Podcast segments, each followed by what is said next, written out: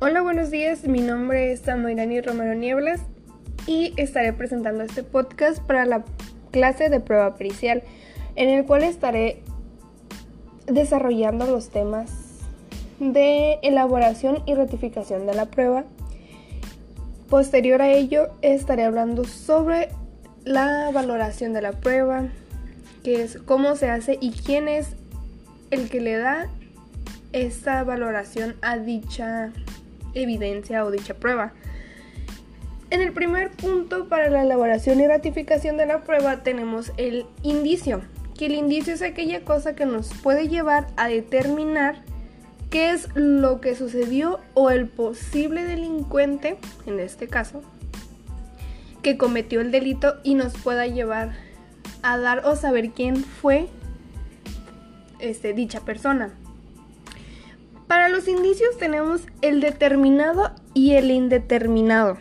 El determinado es aquella cosa que es clara, que se puede ver a simple vista qué es lo que realmente es. Por ejemplo, en este caso podría ser una pistola. Y el indeterminado son aquellos líquidos y químicos que están en dicho lugar de la escena del crimen, pero no sabemos qué es. Puede ser un jugo, puede ser algún químico, puede ser sangre.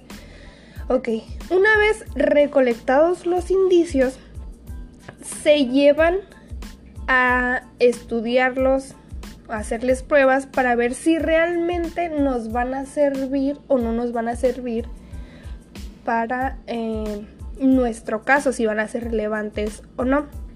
Una vez hechos estos estudios, nosotros podremos determinar si realmente sí nos sirven como prueba.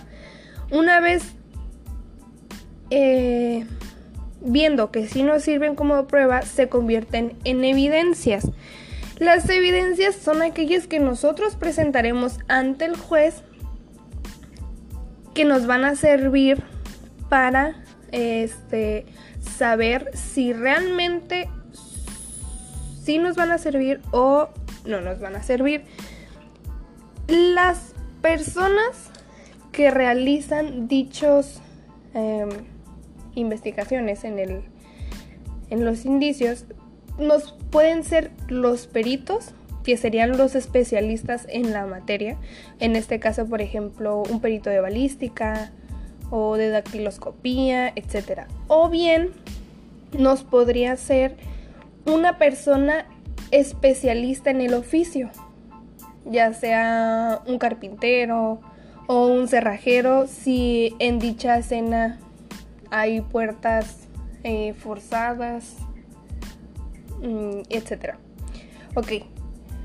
Una vez, eh, al momento de presentar esta evidencia, la llevamos con el juez. El juez es el que va a determinar la valoración de la prueba.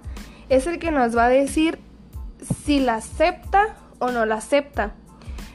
Entonces, si el juez acepta dicha prueba, él no, puede dar explicaciones o más bien si él no quiere dar explicaciones del por qué está aceptando dicha prueba, pues no lo hace.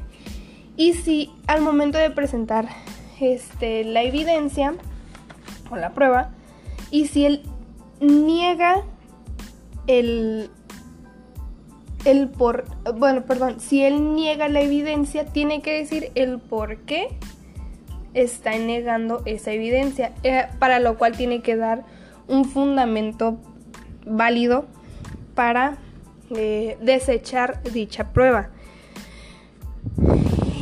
Em, y así es como una, un indicio puede llegar a convertirse en evidencia y la evidencia es aquella cosa que el juez va a determinar si nos va a servir, si va a ser válido o se va a desechar dicha prueba, que sería pues el que le daría el valor en este caso.